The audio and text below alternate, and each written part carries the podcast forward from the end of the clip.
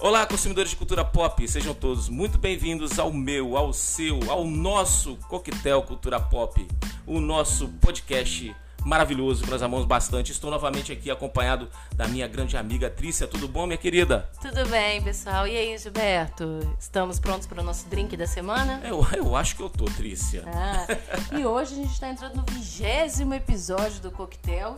E nada mais justo que escolher um tema especial, né? Escolher um protagonista para esse episódio.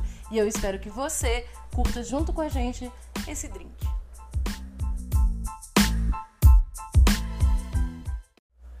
O episódio de hoje, pessoal, é nada mais justo, o vigésimo episódio, que a gente escolher o protagonista que nos influenciou. Influenciou né? sim, Trícia. É, poxa, muita coisa do que a gente é hoje, né? Graças às influências dos filmes desse diretor bacanérrimo que conhecia a juventude como ninguém, né? Os adolescentes como ninguém. É, que nós aprendemos a nos identificar e amar, né, Trícia? É, eu, nós estamos falando aqui de John Hughes, o grande diretor dos anos 80, que influenciou principalmente os brasileiros nos anos 90, porque as reprises se passavam muito na sessão da tarde dos anos 90. Então eu vou falar que duas décadas foram influenciadas por ele, os 80 e os 90. É, se você sabe né, que eu sou o Matusalém aqui da, claro. do nosso podcast, e posso falar que eu tive o privilégio de assistir algumas obras de John Hughes no cinema, né? É chovendo molhado falar isso, né? mas eu acho que eu fui um privilegiado de fato. Com mas certeza. é, alguma dessas exibições eu consegui repetir na sessão da tarde da vida, né? E hoje, infelizmente, pelo que eu percebo, é, essas obras deles não estão mais na grade da sessão não, da tarde. Não, e eu até vou dizer que hoje alguns filmes deles realmente a gente tem que assistir com uma mãozinha de consciência, porque são coisas dos anos 80, né? É, coisas é, que aconteceu muito de retratos de meninas, até a própria história que a menina precisa de um cara para resolver o problema da vida dela. Isso é coisa típica de roteiro dos anos 80, 70 e 90 também. Mas o principal não é isso. É porque John Hughes é muito mais que um diretor de, de Garota Rosa Choque, por exemplo, que é o é. exemplo que eu estou dando aqui, né? Que é aquela menina que, tadinha, precisa mudar, ficar linda, mais linda do que já é, para o cara badalado olhar para ela. Não, ele é um diretor que conheceu vários pontos do, das, dos próprios adolescentes em outros filmes. Nós estamos falando aqui, por exemplo, do Clube dos Cinco, que vai ser um dos nossos protagonistas de hoje. E eu convido a você aí a pensar conosco, afinal de contas, será que nós brasileiros, que fomos jovens nos anos 80, 90, estamos tão longe daquela juventude que o John Hughes tentava é, colocar na telona americana? Trícia, eu acho que jovem em qualquer lugar do mundo é jovem e é a mesma coisa, né? Tem conflitos, tem dúvidas, é, passa por dificuldades, né? É normal, é comum. E eu acho interessante isso porque nós tivemos a oportunidade de ver através dos filmes, né? É, é a possibilidade de poder se identificar com esses personagens. Sim. Ver que a gente não estava sozinho, sozinho no mundo, né? Que os problemas que a gente passava na época, né? Que às vezes até passa até hoje, é, existem outras pessoas espalhadas por aí que sofrem do mesmo problema. E a gente deve compartilhar, a gente deve pensar e ver que às vezes as soluções que foram apresentadas pelo cineasta, né, John Hughes, é, podem ser utilizados na vida real e podem até salvar vidas. É, eu vou te dizer que ele faleceu em 2009, é uma tristeza isso, ele morreu novo. E eu acho que se ele tivesse vivido mais um pouquinho, Gilberto, ele teria retratado já o pessoal de 2000, de 2010. Eu acho que ele teria feito releituras da sua própria obra, não digo fazer remake, mas fazer novas histórias interessantes dos jovens de hoje, para fazer uma conexão mais direta. Eu acho que ele era um diretor visionário, ele conseguia entender a pureza alma humana em vários lugares. A primeira coisa que eu acredito que ele iria criticar é a presença muito maciça na vida das pessoas do virtual.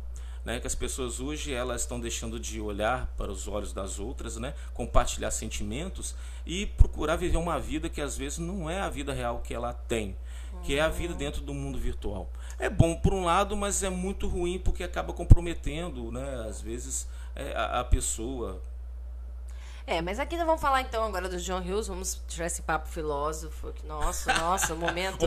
Sessões de momento, psicologia, é, análise. Momento análise? É, não, nem, somos, nem somos bons nisso, Deus né, Trícia?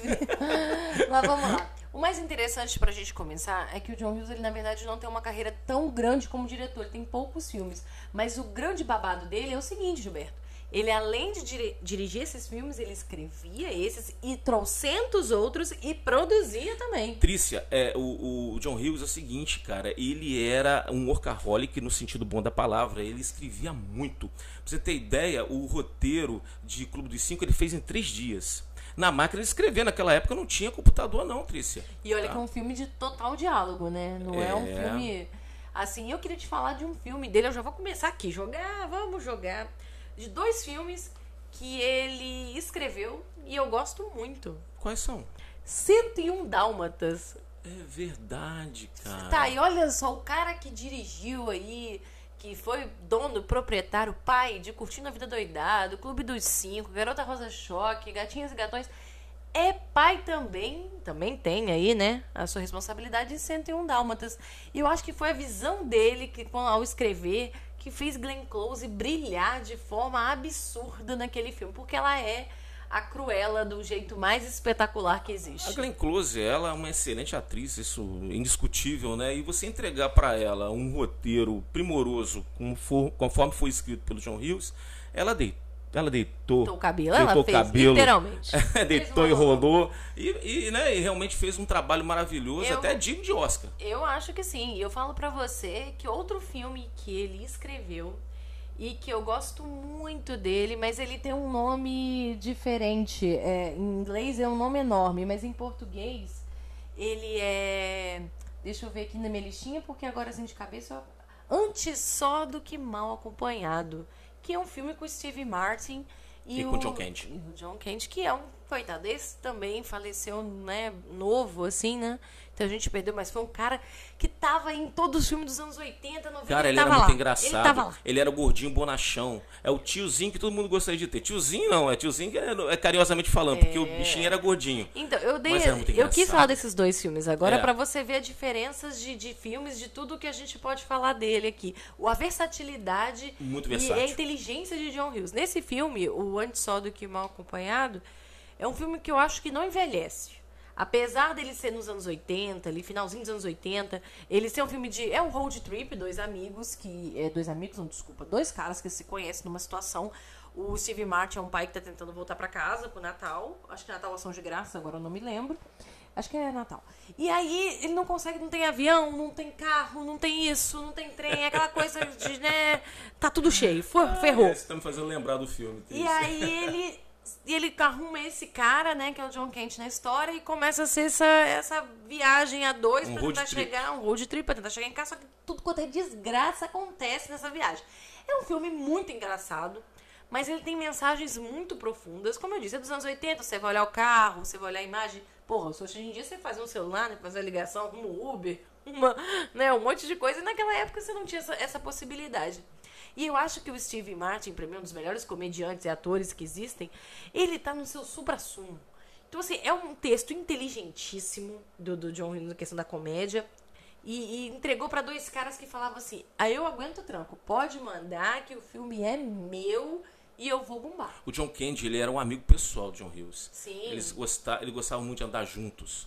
É, tanto é, Trícia, que você sabe que é, Esqueceram de Mim, né, com Macaulay Culkin. É, embora não tenha sido dirigido por ele, mas foi entregue a direção para Chris Columbus pelo John, John Hughes. Porque ele é criador, ele, é ele é escritor, né, ele é roteirista. Ele escreveu e teve né, a coragem e até desafiou o próprio estúdio, entregando uma obra assim que aparentemente é, é, iria ser um arrasa quarteirão, né, um blockbuster, na mão de um cineasta iniciante.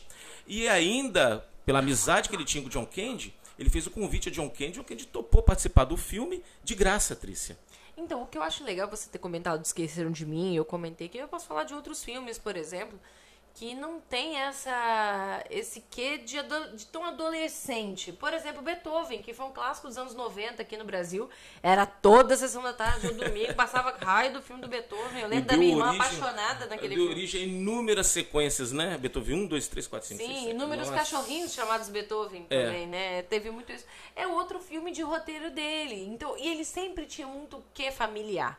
Ele sempre fazia filmes é, é, ou eram de histórias de adolescentes para contar uma, uma, situação dos adolescentes, situações em casa, o próprio Gatinhas e Gatões, que não é escrito por ele, que é escrito por ele, mas não é dirigido por ele. É um filme que Acho que ele, ele dirigiu também. Dirigiu, né? sim. Eu acho que eu tô É uma comédia romântica, levinha, Mas na é- minha opinião, até o mais fraquinho. É o mais fraquinho, mas eu gosto da estrutura familiar que tem. Da menina que vai casar, aí todo mundo tá em volta daquela menina que vai casar. A mãe é a outra irmã, ninguém lembra dela, coitada. Se ela ficar três dias trancada no quarto, ninguém lembra que a menina tá lá. Ah, O filme tem muito disso, porque são pessoas na história que. E você vê o lado daqueles que estão por trás. Ele, ele tinha uma coisa dos oprimidos, assim, entre aspas, né? Dos esquecidos.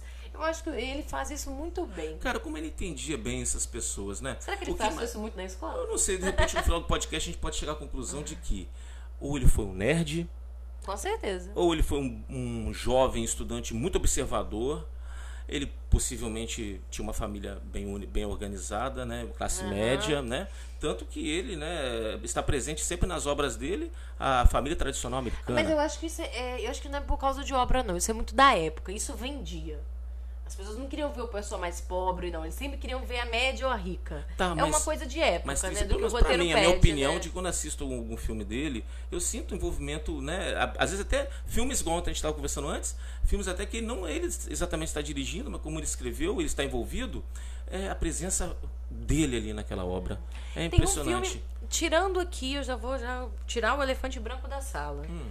Tirando Curtindo a Vida Doidado e Clube dos Cinco, eu tenho um filme muito especial que eu quero, assim, declarar o meu amor por ele. Qual seria, Trícia?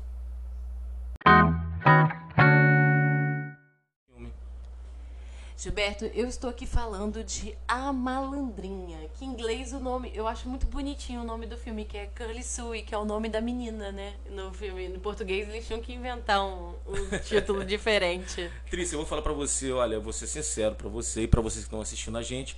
É, esse filme eu não assisti porque, porque eu fui Ah. influenciado pelo cartaz. Eu não fui com a cara da atriz, da menininha. É. Achava ela muito canastrona pro Ela- tamanho dela. Eu falei assim, eu não vou gostar desse filme, acabei não assistindo e talvez eu tenha até um arrependimento. Eu acho que é um filme que vale a pena você ver, todo mundo vê hoje, porque ele é um filme muito gostoso, literalmente de tarde. É aquele filme que você vê depois do almoço? É o típico Sessão da Tarde. Típico mesmo. Sessão da Tarde. E o legal desse filme é com Jim Belushi, que é um cara que faz muito filme também dos anos 80 e 90. E essa menininha, a, a Curly Sue, né, eles se encontram e ele acaba cuidando dela, faz uma presença de pai. Eu não vou ficar contando a história aqui porque eu vou dar spoiler, porque logo de cara eu já vou dar. O, o filme todo é muito simples. Mas o mais gostoso de ver esse filme é a- o cuidado do roteiro do John Hughes. De mostrar a menina, de mostrar a menina que tinha que se virar, encontra esse cara, e eles terem, e eles criarem esse amor fraternal, assim, paternal, né? Fraternal, de uma forma tão bonita, engraçada ao mesmo tempo, né? Ela é canastrona, ela é bem coisa. E tem um, tem um momento dela que ela conta a história do cabelo dela, que você chora. Então, assim, é o meu filme, é o filme que eu acho mais é, diferente, porque a estrutura dele de família, de ser um filme um pessoal um pouco mais humilde, de ter um outro tipo de história, porque, como a gente falou, eram adolescentes, é, é, o classe média, ou nós estamos falando, já não esqueceram de mim, que o Kevin era muito rico, curtindo a vida doidado. Nós estamos falando de outro, um outro perfil É. né, da história. Mas é um que vale a pena e é um dos últimos filmes que ele dirigiu, se eu não me engano. Esse filme é- já é dos anos 90. Ele já não foi gravado nos anos 80, ele foi dos anos 90. Se eu não me engano, ele é de 91. 91, né? É, vale a pena. E você, Gilberto, tem algum filme especial que você já queira falar aqui da direção? Ou. Olha, Trícia, eu, eu já falei em outros episódios de podcast que eu sempre gostei muito de Férias Frustradas, né? Cara, eu E- lembrei de você na hora que você falou, a gente começou a discutir John Hughes. é, é toda a quadrilogia de Férias Frustradas. Até a gente costuma se enganar achando que são três, mas não são quatro. Não, são quatro. É, tem um que é, o, é, que é o melhor de todos, né? Tem o, o segundo que eles fazem um passeio na Europa, tem o Férias Frustradas de Natal e tem os Férias Frustradas de Las Vegas, que foi escrito por John Hughes, mas é, é, não, não obteve muito sucesso, acabou né, ficando meio que. Acho que já tava numa cansativa. É, já, tá né? meio que Tipo assim, repetitivo. é, já tem hora que a franquia não precisa ter mais um, né? Cara, mas eu vou te falar, é, do mesmo jeito que eu gostava de Steve Martin, John Candy naquela época, o Chevy Chase também, cara, ele tava afiadíssimo. Todos os filmes que ele fazia, cara, era uma enxadada, uma minhoca. Cara, ele todo filme que estava envolvido dava muito sucesso, porque ele era muito engraçado, cara, muito debochado, né? E é bom saber que ele tá nativo até hoje, né, Trícia? Sim, é, a verdade ele hoje ele faz quase muito pouca coisa. A última coisa que ele fez assim grande foi Community, a série que é dos irmãos Russo. né? Que quem gosta aí da Marvel, é uma série que eu vi propaganda a palavra, assista Community, e ele tá o velho mais maluco do mundo, né? Vale muito a pena. Ele, Chevy Chase, ele tem. É, é quando você vê que é ator, né? É quando você vê que o cara tem talento, que o cara é um mestre da atuação. É Chevy Chase. Todo, todo filme dele ele é diferente. Ele é, ele é grande. É, ele, todos eles são é, é, egressos né, do, do Saturday Night Live, né? Saturday Night é, onde Live. saiu ali Ed Murphy, é, Dan Aykroyd, Bill Murray, que vamos ficar aqui um tempão aqui fala, relacionando a maioria. Nossa, cara, só fera, cara. Só... Mas assim, agora a gente falou, vamos, vamos tirar logo, botar os grandão pra brincar? Vamos? vamos botar as cartas na mesa? Vamos botar as cartas na mesa? Que eu queria falar pra você de um filme que a gente já falou aqui no podcast, mas hoje a gente vai falar de outra forma, outro amorzinho, que é Curtindo a Vida Doidado. Curtindo a vida da doidado, cara, que filme, né? Isso aí eu tenho certeza que a grande maioria das pessoas já viram esse filme, né? Esse filme e é é muito interessante quando você. Por que, que eu acho que Curtindo a Vida Doidado, pra mim, é a melhor atuação do Matt Brother, eu acho que é a última, é a primeira e a última. Ai, desculpa, mas não tem como. Não, ele tá, não, não teve jeito, né? Ele ficou marcado pelo personagem, né? Mas é, é porque eu não acho ele E olha tão- que ele fez uma versão apenas, né? Só um longa. Então, deixa, é porque assim, eu, Trícia, não acho o Matt Broderick tão bom ator. Mas, curtindo a vida doidado, É, eu- eu acho que é. Eu, não acho que tenho ele- nem condições de ele- defendê-lo muito aqui, bem. Eu sou obrigado a, a, a confirmar o que você está falando. Então, eu acho que é o poder do John Hughes de dirigir muito bem o ator. ele, eu acho que ele conseguiu deixar não só né, é, é, é, o elenco principal à vontade, deixou todo mundo à vontade, cara, porque todo mundo sai bem no filme. Até aqueles atores ali que aparecem na cena ali rapidamente. A ali, tem secretária pequena- da escola. Cara, estão A todos... secretária da escola tem Nossa, uma cara. cara. Vamos lá, por que, eu tô falando isso? Existe uma cena no Curtindo a Vida Doidado que é perfeito. Quem não viu o filme, eu vou falar rapidamente que é um menino que decide matar a aula, ele já é todo errado, mata a aula mesmo, e quer tirar o dia pra curtir. Só que ele precisa do melhor amigo e da namorada. A namorada tá na escola, e aí ele liga pra escola, pede o amigo dele pra se fazer de pai dela, dizendo que ela precisa sair da escola. E aí o diretor, que já tá puto com o Ferris, já não gosta dele, já fala assim, não, começa a sacanear ele, é isso, não sei o quê, porque na cabeça dele, quem tá do outro lado da linha é o Ferris. Só que não é o Ferris. Nisso, o Ferris já desconfiando que o cara era treteiro, esse era malandro de primeira, parece ser brasileiro, resolve. Fala assim, não, ele liga pra escola e chega pra secretária, tudo bem, eu tô meio mal, deixa eu falar com o diretor fulano. Ferris? Sim, sou eu. E a secretária tenta de todo jeito falar com o diretor que quem tá na linha agora é o Ferris. E que ele tá esculachando, na cabeça dele, esculachando o pai da menina, da namorada. As caras e bocas. E a cena que o cara olha pro telefone, o telefone tá piscando. Ele olha pra secretária, olha o telefone piscando, parece como vai fartar. É maravilhoso. É um roteiro muito inteligente. Sabe? É, é muito bom. A direção, a direção de câmera do John Hughes é perfeita. Não, é fantástico, é fantástico. O- o- a direção de elenco também, né? Como a gente estava falando Nossa. aqui, é fantástico, é incrível mesmo. É, é triste até uma curiosidade que coloquei no nosso Instagram esses dias, que o título de Curtindo a Vida Doidada em Portugal é O Rei dos Gazeteiros. Entrega pra cacete, né? Porque na verdade, né, o título original é Ferris Bueller's é, Day Off. Seria É, o quê? É folga. dia que o Ferris Bueller resolveu fazer gazeta. Um dia que ele chama todos os amigos assim, não vamos na aula hoje e vamos aproveitar. Vamos... Então, mas eu, eu, eu acho, eu acho que esse título brasileiro é legal, Curtindo a Vida Doidado, e eu acho que é um filme que todo mundo, quando era. Eu, quando era criança, eu via esse filme, nossa, que vontade que eu tinha de fazer o, dia do off, né? Ah, que maravilha. Matar a aula, fazer tudo que eu queria na cabeça. Matar aula por si só a gente já conseguia fazer, mas você ter um dia tão animado quanto o dele É, e dos gente- amigos dele, Porque poxa, assim, a gente matava a aula pagando medo, né? De alguém descobrir e dar problema, né? Porque, né? Eu era uma CDF. Cara, tinha uma isso. trilha sonora fantástica, eu escolhi a dedo. Você vê que tem músicas que até hoje repercutem, né, naquele, a partir daquele filme. E quando você ouve, já lembra direto, né? Então, falando nisso, eu te pergunto: você acha que hoje, depois de 35 anos que o filme foi lançado, a gente poderia ter uma continuação, porque tá na moda das continuações, né? Olha, eu sei que é, esse dia a gente tá conversando sobre isso, né? Parece até que, que, que eles foram sondados para fazer uma continuação e tal. Não, foi feita uma Uma, propaganda. uma propaganda, é Uma isso propaganda. mesmo. Eu acho o seguinte, com os mesmos atores, eu acho que essa história de passar bastão pra mim não cola, entendeu? Ah, eles vão participar pra poder entregar isso pros filhos. ou pra Não. outros. Isso pra mim não cola. Eu acho que poderia fazer uma refilmagem com um elenco diferente, atualizando toda a situação, porque aí você vai poder envolver rede social, celular, computador, é tudo, Cara, tudo- todos os eu objetos da tenho um modernidade. roteiro. Ah, é? Eu tenho uma ideia. Ah, então, então vai o seguinte, vamos desligar aqui o podcast, você vai passar para mim, porque você por tornar isso público, alguém vai colar a sua Não ideia e vai vender para os executivos eu tô, dos Eu estúdios. tô feliz. Só me bota meu nome no crédito lá. Dedinho com a Trícia. Então, quer compartilhar? Então compartilha, Compartilha. a A minha ideia é a seguinte: eu gostaria que tivesse todo o elenco original de volta. Tipo, Ferris, a. Não diga Ah, já a sei. namorada. Eles estão num asilo, Para. e aí eles vão fugir do asilo. Não, para, para, para Aí vão morrer no meio do Não. caminho. O filme tem 35 anos que passou. Então, teoricamente, o Ferris hoje ele poderia ter filhos, filhos adolescentes, né? A vida dele. Não precisa estar casado com aquela menina, não. Se quiser até esquecer aquela menina, pode esquecer, porque eu acho que ela hoje, não sei se ela estaria interessada. Mas o melhor amigo dele, sim, eles terem o melhor amigo, ele, o Cameron lá e tal. E o Cameron ainda continua sendo surtado de trabalho, que eu acho muito legal.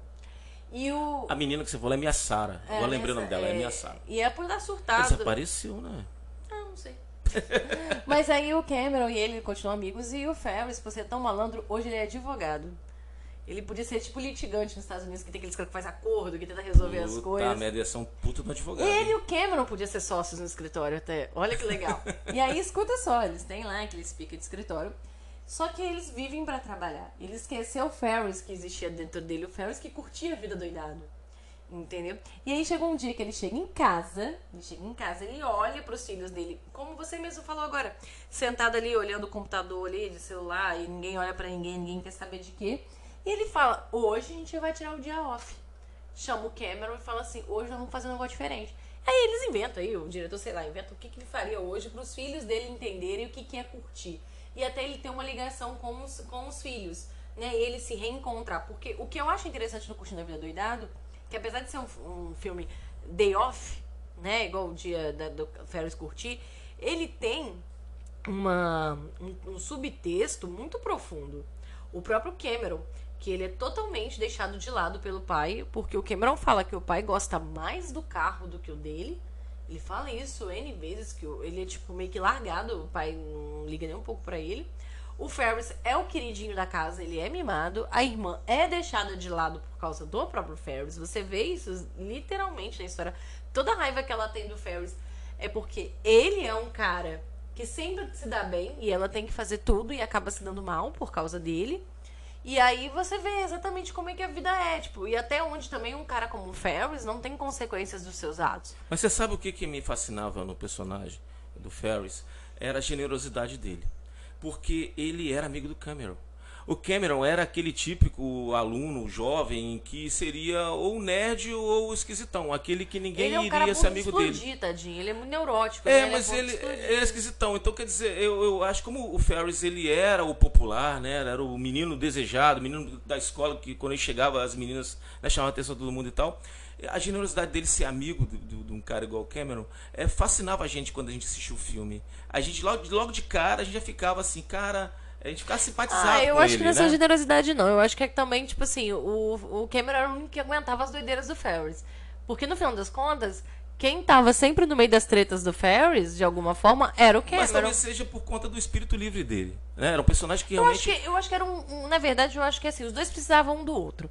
O Cameron precisava de alguém mais livre, alguém de espírito mais aberto, né, mais alegre. E o Ferris, no fundo, precisava de alguém mais pé no chão. Tipo assim, ó, calma aí, filho, não, isso vai dar merda. É. Eu acho que é, é inconsciente isso. E eles se encontraram, né, de amizade. Eu acho o seguinte também, o Ferris ele tenta durante o filme inteiro, né, demonstrar que a vida tem que ser curtida, que a vida tem que ser aproveitada, né, que é para você, tudo bem, você tem que trabalhar, tem que estudar, tem que se dedicar a coisas assim é, chatas, né, mas que você tem que deixar um tempo para você viver, para ser feliz, fazer pequenas coisas. Porque o que adianta você trabalhar e você ganhar dinheiro aí, né, galera? E ser grande e também não poder aproveitar tudo isso. Pois é, e aí ele tenta o filme inteiro passar isso, né? Ele consegue passar isso tanto para os personagens como para a gente que está assistindo.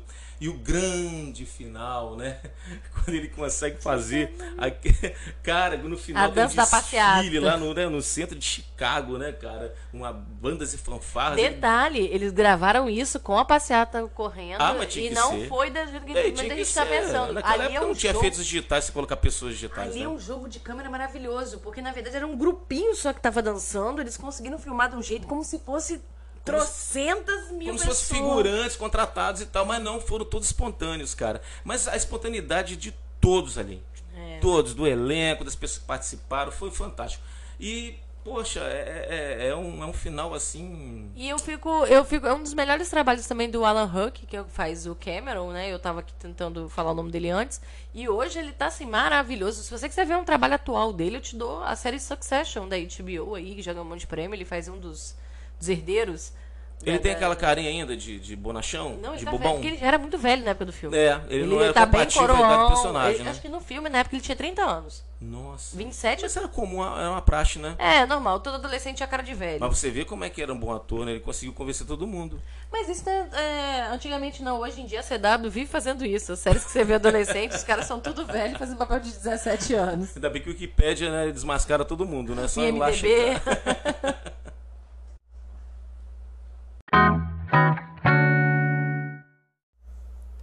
Agora, Gilberto, a gente pode falar um pouquinho de um outro clássico do John, que eu acho que além de dirigir, criou, e eu acho que é o roteiro mais profundo de todos os filmes deles até hoje. Cara, Clube dos Cinco, cara. Esse filme. Breakfast Club. É, esse filme, cara, realmente ele, assim, até para você tratar dele, falar dele, exige um grau de complexidade, né? Tipo, psicologia. É, eu não quero fazer análise do filme. É, bem complicadinho, né? Porque envolve personagens aí que possuem muitas camadas, né? Que Mas... a gente vai vendo durante o filme, né? Que cada um guarda uma característica diferente, cada um com seus é, é, problemas distintos, né? Mas que são tratados de maneira bem corajosa por John Hughes, é. trazendo pra gente, né, experiências diversas que podem é, é, é, mostrar pra gente que cada personagem daquele pode habitar dentro de nós. Sim, mas vamos começar aqui. Clube dos Cinco trata de uma história, acho que todo mundo já viu esse filme. Se não viu, sabe do que se trata, porque tem referências em todos os lugares aí.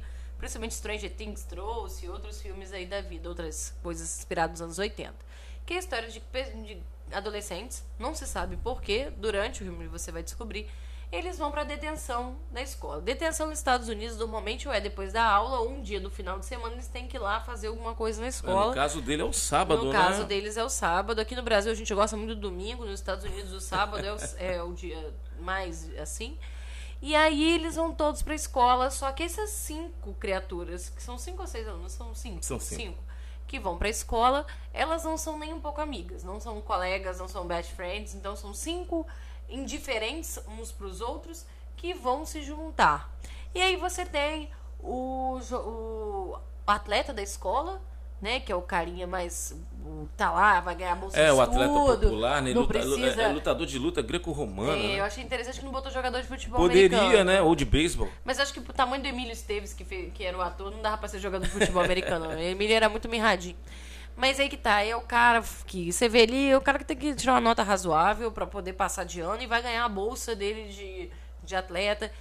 E aí você também tem ah, o nerd, né, que, o que é, Michael que é, Hall. Michael Hall, que é um cara famosíssimo de filmes do John Hughes e de outros filmes adolescentes dos anos 80, que ele faz o Brian Johnson, que é um menino que nerdão, todo meio introvertido, e aí você vai descobrindo por que também ele tá ali. Você tem a Molly. A, eu não vou lembrar o nome. A Molly da. É, mas não vou lembrar o nome da protagonista. Sim, mas é. Outra, essa aí é uma parte que eu vou comentar. Faz a Claire, né? Que é a patricinha rica da escola, menina linda, maravilhosa, que também. O que, que essa menina tá fazendo lá?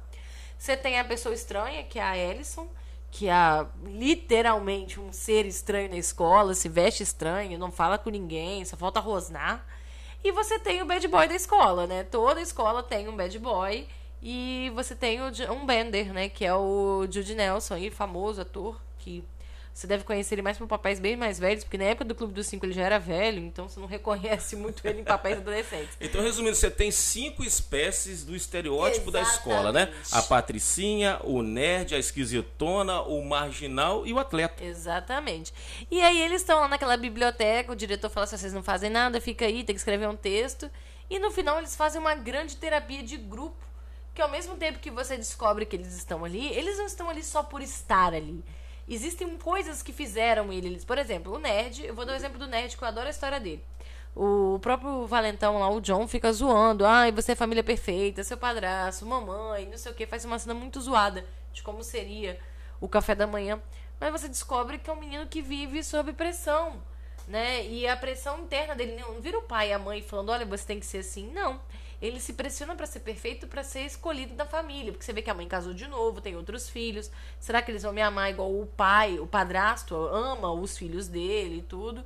E ele se cobra o tempo todo e ele tá na detenção porque ele não conseguiu fazer o trabalho do jeito que ele queria. Ele surtou na aula. E ele tirou zero. E ele surtou e tirou zero. Ele jamais tiraria zero. Então, assim. E ele assim, sabe que essa nota iria repercutir em todas as notas das provas posteriores. Exatamente. E a família dele ia acabar descobrindo. Ele não estava conseguindo lidar com o fracasso. Exatamente. O medo de fracassar. Ele o tempo todo vive com esse medo. E ao mesmo tempo que tem medo do valentão, que tem vergonha da menina bonita, que não sabe o que faz. O tipo garoto introvertido, né? Isso eu acho muito legal. É um personagem muito que eu reconheço em N pessoas que já estudaram comigo, que já participaram da minha vida, de ser essa pessoa, de ser né, introvertido. Atriz, eu vou até mais longe. Eu consegui me identificar com algum personagem ali, às vezes um pouquinho de cada um também. Com certeza. Então, isso aí, é, esse filme te dá essa possibilidade de você se identificar com aqueles personagens, né? E falar assim, cara, eu já vi isso acontecer. Se não foi comigo, foi com algum amigo, ou foi na escola que eu estudava. É, outro que eu acho interessante a gente comentar é o Andrew, né, que é o personagem do Emílio Esteves. Emílio Esteves, pra quem não sabe, é irmão do Charlie Sheen, filho do Martin Sheen. Que participa de Curtindo a Vida Doidado. Que participa de Curtindo a Vida Doidado. Mas é porque o Emílio Esteves usa o nome, sobrenome real do pai, porque o pai fez esse é. que é pra americanizar e tal. Não, Só que nome hoje, mexicano, né? Na época ele fala que era pra tentar ganhar mais papéis. Ele falou, uma entrevista, ele falou, achei muito interessante. É, só que o Emílio Esteves ele fez uma carreira maravilhosa com filmes adolescentes dos anos 80 e 90 e depois ele foi para trás das câmeras. Ele hoje é um grande diretor, produtor. Tá com um filmezinho dele novo aqui na Disney Plus, sabia? Aquela Somos Campeões. Sim. Acho que é a terceira parte saiu agora. É, um remake. É. Um remake, Somos Campeões, que é um grande filme que ele fez lá atrás, né? Eu acho o Emílio, eu acho ele uma, uma figura muito interessante, né? É, e aí é da pessoal, né, de carreira, eu tô falando isso. Mas o personagem dele é um rapaz que, como você disse, faz luta greco-romana lá e tem uma cobrança do pai muito grande. O pai foi um atleta.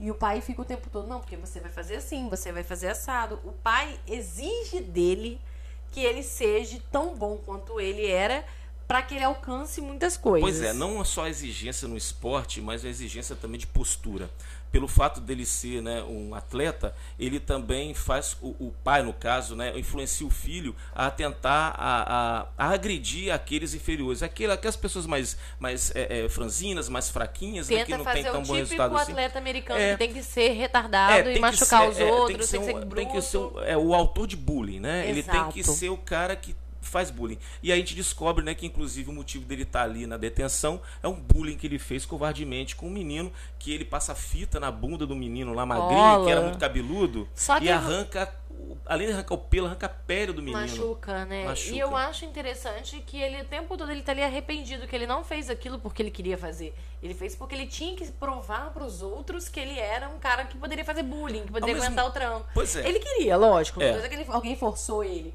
mas ele fez por influência, tipo, eu tenho que fazer para ser aceito. Mas ao mesmo tempo que ele faz isso, talvez impelido por influência de terceiros ou até mesmo dos pais, mas também pela própria natureza da juventude. O jovem às vezes faz isso covardias, depois se arrepende, mas acaba fazendo por um ímpeto natural, uma coisa que é animalesca é. que surge dentro dela. Eu acho que e a gente também pode nessa conversa já chegar na Patricinha né? Eu vou chamar de Patricinha que fica mais fácil pra é reconhecer né? que é a Claire. Ela chega lá toda linda e tira isso. Até na hora do lanche, que eu acho legal que ela é a única que come sushi, né? Algo sofisticado ali no meio de todo mundo na hora do lanche. E ela com uma roupa muito bonita, jaqueta de couro, é luva de couro. E o pai dela ainda fala. Ela olha pro pai dela, você não podia me tirar disso daqui? Aí ele fala, matar aula para fazer compras não é legal, minha filha. Mas ele poderia tirar, dá para entender que ele poderia tirar da detenção, que é um cara influente, deve ser esses doadores de escola, é. né, e tal. E não tira. E ela o tempo todo tá indignada que ela tá ali e ela começa a mostrar que ela não é tão perfeitinha igual ela mostra ser para os outros nos momentos de, de conversas e e abrir os seus corações. o engraçado que ela, né, ela consegue se comunicar dentro dos cinco ali com mais dois. É, não, só com o atleta, desculpa, com é, o Emílio Esteves. O personagem, é, é, é, porque é o único que que abria espaço de proximidade. conversa. Tipo, é o atleta. Atleta, atleta popular e a, a patrocínio popular. Ela seria a próxima rainha da Enquanto escola, que os demais né? seriam os marginais, né? É. Ela talvez nunca tenha conversado com eles. Não, Mas nesse momento da detenção, e engraçado que tudo que a gente está falando aqui, Trícia, é porque dentro do momento da detenção eles conseguem ter essa possibilidade de trocar experiência entre eles e acabam descobrindo com o tempo e com o decorrer do filme que existem semelhanças. Sim, principalmente agora com os dois que seriam os dois párias assim da história, que é o marginal entre aspas, né, que é o John Bender e a, a Alison Reynolds, que seria que é a, esquisitona. esquisitona. e você vê que ela é super artista, ela faz um desenho lindo no início do filme, ela tá sentada assim na cadeira esperando, em vez de é. fazer a redação, ela tá fazendo um texto. Faz um desenho lindo, depois ela joga a caspa, caspa do cabelo em cima e neve. a neve. No... meu Deus, ela é muito esquisita, jeito que ela faz lanche. Só que ela fala numa hora do filme por que, que ela é tão estranha, porque ninguém fala com ela na casa dela. É. Você vê que ela vai sair do carro quando os pais. O filme começa com os pais deixando os filhos na detenção, né? E na hora que ela vai sair, não há despedida, ela tá no banco de trás, ela tenta baixar o vidro pra falar assim, aqui, ou qualquer coisa. O carro sai vazado, quase que atropela ela. Então, assim, você vê como que nós somos produtos dos nossos pais, né? Como que a gente trata nossos filhos, trata, né? Somos tratados por nossos pais, nos, tor nos tornam o que somos, né? E eu acho que ela, coitada, ela é uma pessoa totalmente só, ela não tem amigos e ela usa essa esquisitice, tratar mal as pessoas, contar mentiras e fazer um monte de coisa para afastar pessoas delas para não machucá-la. E engraçado, Trícia, que tudo que você carrega dentro, dentro, né, dentro do coração, dentro do peito, é, ele acaba se, demo, se aparecendo, mostrando nas suas atitudes, na roupa que você me, veste, né, nas coisas que você gosta, numa música que você ouve, com as companhias com quem você anda, né? Então isso tudo, né, tudo que você carrega dentro de si, ele transparece dessa forma. Sim, eu acho. Eu acho que ela é um exemplo como o próprio John. Agora, né, vamos, vamos falar do John aqui. Que é o rapaz, coitado, todo rebelde, todo maluco, mas coitado ele vive uma vida de inferno. É, porque dentro de casa ele também é vítima de, de, de bullying, porque de bullying, ele é violência. violência é castigado, torturado. É, pra você ter ideia, acho que o presente de Natal que ele ganha é um maço de cigarro, cara. Quando o pai dele vai, entrega para ele. Joga na cara dele. Joga na cara dele. É. E quer que ele, entendeu? Tenha aquela conduta, aquele comportamento. Na verdade, o pai quer que o filho repita, né? Que consiga, né? Eu falo que é um pai que foi que, problemático. Não sei se foi mal criado, a gente não sabe nada do background, não sabe nada. Mas a gente sabe que é um cara que, que é reflexo exatamente do que o pai é. Então é o espelho. Ele não tem apoio, ele não tem ninguém. E ele usa essa violência, entre aspas, esses bullying que ele comete, essa postura de marginal idiota, de ficar levando droga pra escola, de fazer isso, aquilo, outro, apenas pra, como camada também, como uma forma de defesa. Pois é, e tudo que a gente está falando aqui agora, a gente fica sabendo através dos relatos deles porque a gente o filme quase inteiro né é um cenário só é a, a, a é parte biblioteca. é a biblioteca e algumas partes da escola mas é tudo que você fica sabendo você começa a imaginar visualizar né é a partir dos depoimentos e a troca de experiência que eles fazem entre eles Sabe, Gilberto, uma das coisas que eu mais me interesso no Clube dos Cinco é que é um filme não datado. No sentido, assim, anos 80, roupas, diálogos, algumas piadinhas horrorosas que tem, porque é da época, né, de fazer algumas coisas de machismo, que isso é, a gente não tem como discutir, é da época, a gente assiste com a mão na consciência. Mas eu acho que a profundidade do texto, como a gente já estava comentando anteriormente, ele é uma grande terapia em grupo. E eu acho que quando você senta para ver esse filme, dependendo do seu humor, do que você precisa ouvir, vai estar tá lá. Trícia, eu acho é, que, essa é a minha opinião, lógico, é que o Clube 5 não seria difícil fazer uma refilmagem. É, é, um filme que tem um orçamento relativamente barato, né? Tem um cenário, cenário, só, né? muito barato. Você poderia talvez é, é, modificar os personagens, incluir ali é, é, uma pessoa que sofre bullying por, por escolha sexual, opção Sim, sexual. a gente poderia fazer a inclusão correta, é, né? é, a inclusão é realmente atualizar com as inclusões corretas. Você falou a verdade. É, porque eu acho tudo que é agora. colocar a diversidade que a gente vive, né? Então. Porque ali a escola todo mundo é hétero, branco.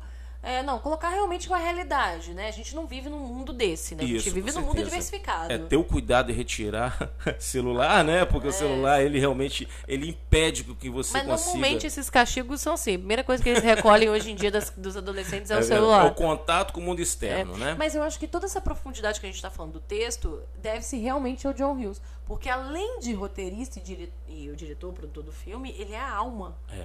Você vê que tem um quê dele ali muito, muito. Eu acho que é a maior vitrine dele, é o filme dele mais, mais coração. Eu comentei que da Malandrinha que é lindo. A gente tem outros filmes que a gente falou é, é, antes só que mal acompanhado, porque tem uma história legal por trás. É, Curtindo a Vida Doidado, tem as camadas ali dentro, né, o subtexto. Mas eu acho que o Clube dos Cinco, literalmente, é a união dos estranhos que, se não fosse aquela situação, eles jamais se encontrariam, Jamais jamais estariam juntos. E, e realmente, no final do filme, o mais legal é que você vê que eles nunca mais vão se juntar de novo. É, e tem o lance da redação, né? Que o diretor bota como condição É. que eles façam uma redação de mais de mil palavras. Sem né? repetir a É, mesma é, palavra, é, sem- repet- é. Isso, é, se arrependendo do que fizeram e tentando né, fazer tipo Dizer uma. quem eles realmente são. A, Isso. a redação é sobre isso. E eles sim, realmente fizeram a redação até, entregaram, mas não foi do jeito que o diretor quis. Mas foi uma redenção. Mas eu acho que ali no final, como a gente falou, e foi uma forma deles tal provavelmente quando acaba o filme, depois tem uma cena que o o rebelde, né, vou chamar assim, né, o John Ben, ele tá, ele- todo mundo vai lá, os pais vão buscar os outros, né? Ele é o único que não tem ninguém que vai buscar ele. E ele passa pelo campo de futebol e faz um, uma, joga a mãozinha Ah, alto, tem aquela música, o para. cara, muito massa, Que eu icônica. acho que a música em todo sentido. Ela toca É. no início, toca no final. Isso. E no final, quando você vê a letra, ela realmente tem, Tem tudo a ver. sentido para que eles estavam vivendo. Mas no momento que ele faz essa mãozinha, eu acho que não foi uma mãozinha tipo, ai, acabou essa detenção. Não foi, nossa, eu tô. Eu tô meio que livre, eu tô tirando um peso. Estou eu tô me- redimido. eu estou me sentindo leve. Estou me sentindo humano. Mas ao mesmo tempo, eles voltam para quem eles eram. É. Porque você entende que cada um tem a sua condição ali e eles não vão ser. Porque antiga, hoje é mais fácil, tá? Hoje é mais fácil você encontrar. A própria internet ajuda muito isso. Você encontrar pessoas diferentes, é, que gostam de coisas diferentes iguais a você, que não estão no seu meio. Mas naquela época, eu falo por mim, né, adolescente, quando eu, quando eu fui criança, a maioria das coisas que eu gostava, os meus amigos não gostavam. Então você não é do meio. Então você às vezes tinha que esconder o que você gostava pra você ser incluído ali. Senão você ia ficar sozinho, você ia sofrer bullying, você ia ficar só. E isso não é que é culpa dos seus amigos, mas é uma geração que foi criada daquele jeito. Hoje, a gente tem a sorte dessas coisas estarem mudando. As pessoas É, existe um movimento para isso, né? A lógica a resistência é muito grande, Não, né? eu acho que as eu acho que as gerações daqui a duas, três gerações vão poder viver isso de forma muito melhor. Acredito que sim. É uma Aí esperança. eu sinto falta de John Hughes nesse momento pra fazer um novo Ah, filme. mas ele bem que poderia ter deixado alguns roteiros prontos, né? É. Tipo assim, Clube dos Cinco 2, a segunda-feira. Eu tenho, eu tenho uma ideia pra. Sabia que eu queria um reunião desse elenco? Ô, Trícia, Não reunião que você teve tá se aí de revelando uma, uma roteirista, hein, Trícia? Vamos começar a escrever suas ideias. Sabe, você que não sabe de nada. É a seguinte, eu acho que quando- a gente teve aí o Príncipe de Nova York 2 e outros filmes que estão fazendo reunions, né, novamente, trinta e tantos anos depois. Esse filme merecia um reunion. Mas eu penso o seguinte, não é botar os filhos deles em detenção, não, porque ninguém estaria morando na mesma cidadezinha. Você vê que ali na- no interior de Illinois é um lugar perdido. Na verdade, eu penso o seguinte: sabe aquelas reuniões de escola que tem, que o pessoal faz? Ah, o reencontro, É, né? os reencontros 30 anos depois da graduação, aquela coisa. Eu penso isso e todos vão. E aí todos eles têm um insert de passar na biblioteca, porque eles lembram daquele momento da biblioteca. Então eles lá com a festinha que tá rolando lá na quadra, lá na escola, naqueles bailinhos, né, que é normal, que acontece muito em filme, a gente já viu isso, em séries, e vai lá para essa biblioteca. Chegando lá, um começa a encontrar com o outro. Ah, oi, oi, aquele momento. E você descobre que todos eles alcançaram grandes objetivos de alguma forma. Por exemplo, a gente pode falar que a que é, seria legal que a Patricinha tivesse casada com um cara muito rico, uma expectativa que os pais delas tinham, mas ser um casamento merda, sabe? É. Viver só de aparência. É. A, a estranha ser uma excelente profissional em desenho, ela era, ou de alguma forma, mas ela ser muito só, porque ela continua sozinha. Talvez porque apareceram revés durante a vida dela, Sim, né? o próprio nerd ser o dono hoje de uma startup que ganha muito dinheiro, ter aplicativos. E no final, mas ele continua sendo aquele menino medroso que ele foi lá atrás, né? O, e aí, assim, a gente vai dando. E no final, eles fazem uma, um novo grupo de terapia ali uma novas novas conversas. Fumam a maconha deles, tomam, só que dessa vez eles têm um monte de álcool para tomar, eles têm várias, esquecem a festa que tá rolando lá e estão ali naquele grupo. E no final, em vez deles cada um seguirem a sua vida, no final to, mostra que eles têm, sei lá, um grupo de WhatsApp, um grupo de negócio assim que eles possam é, de vez em quando se falar. Não tô dizendo que tem que ser melhores amigos, mas mostrar que no final eles erraram uma vez lá atrás em se abandonar, mas não quer dizer que eles não possam se encontrar novamente. Cara, isso aí eu acho que daria até uma série, sabia? É porque ah, eu dá, acho que o filme tá bom. Eu acho que, ah, sei lá, eu acho que é um roteiro que daria para você explorar muita coisa. Gostou da minha ideia? Adorei. Você não tinha ouvido antes, tá? Isso aqui não foi roteirizado, só quero deixar claro isso.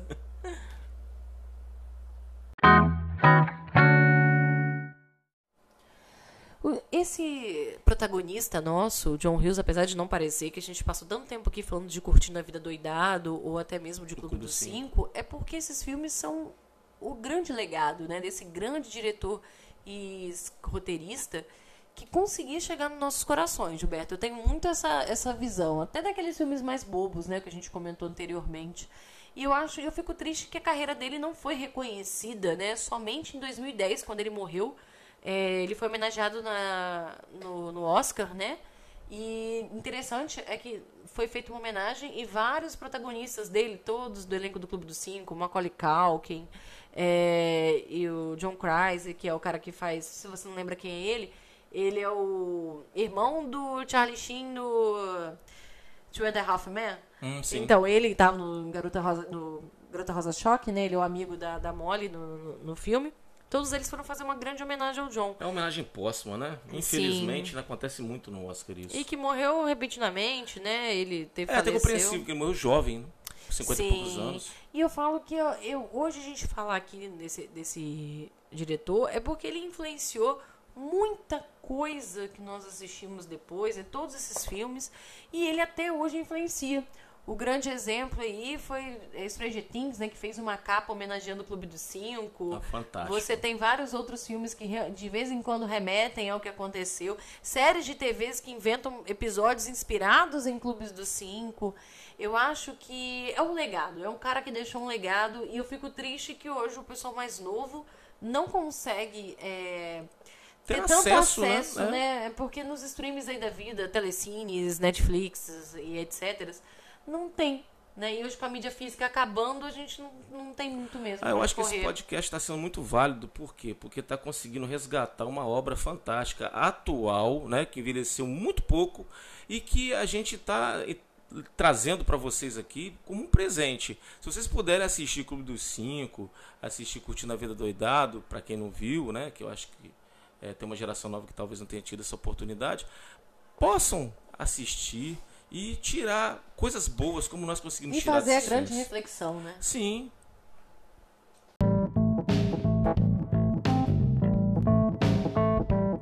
É triste, esse realmente foi o grande legado deixado por John Hughes para todos nós. Que possamos aproveitar, né, toda essa obra que foi realmente feita de coração. Você vê que tem a presença dele, até mesmo nos filmes que ele não dirigiu pessoalmente. Existe a presença, né, um, um, um sentimento que você vê o John Hughes está aqui, existe a mão dele aqui, a influência dele está toda aqui. É, o grande diretor de uma geração, eu fico muito feliz a gente poder falar um pouquinho dele aqui, declamar o nosso amor, né? Falar um pouquinho dele aqui, porque ele me influenciou muito. Eu, eu fui muito apaixonada pelos filmes dele, até hoje eu sou. Lógico que a gente assiste alguns com a música da consciência, né? Que a gente faz uma atualização mas eu acho que a gente tem um tempinho para falar dele, um diretor que a gente queria falar desde a gente começar o podcast, né? É verdade. Eu acho, eu Foi acho você que, lembrar isso. que é muito bom e eu espero que você que esteja nos ouvindo ainda tenha gostado desse papo, tenha curtido esse esse momento, nossa, que é lá nos 80, 90, declarando as idades. e declarando amor à sessão da tarde, Sim, né? Sim, saudosa sessão da tarde. e eu espero que você no próximo episódio. Até mais, galera. Agradeço a todos, fiquem com Deus. Tchau. Tchau.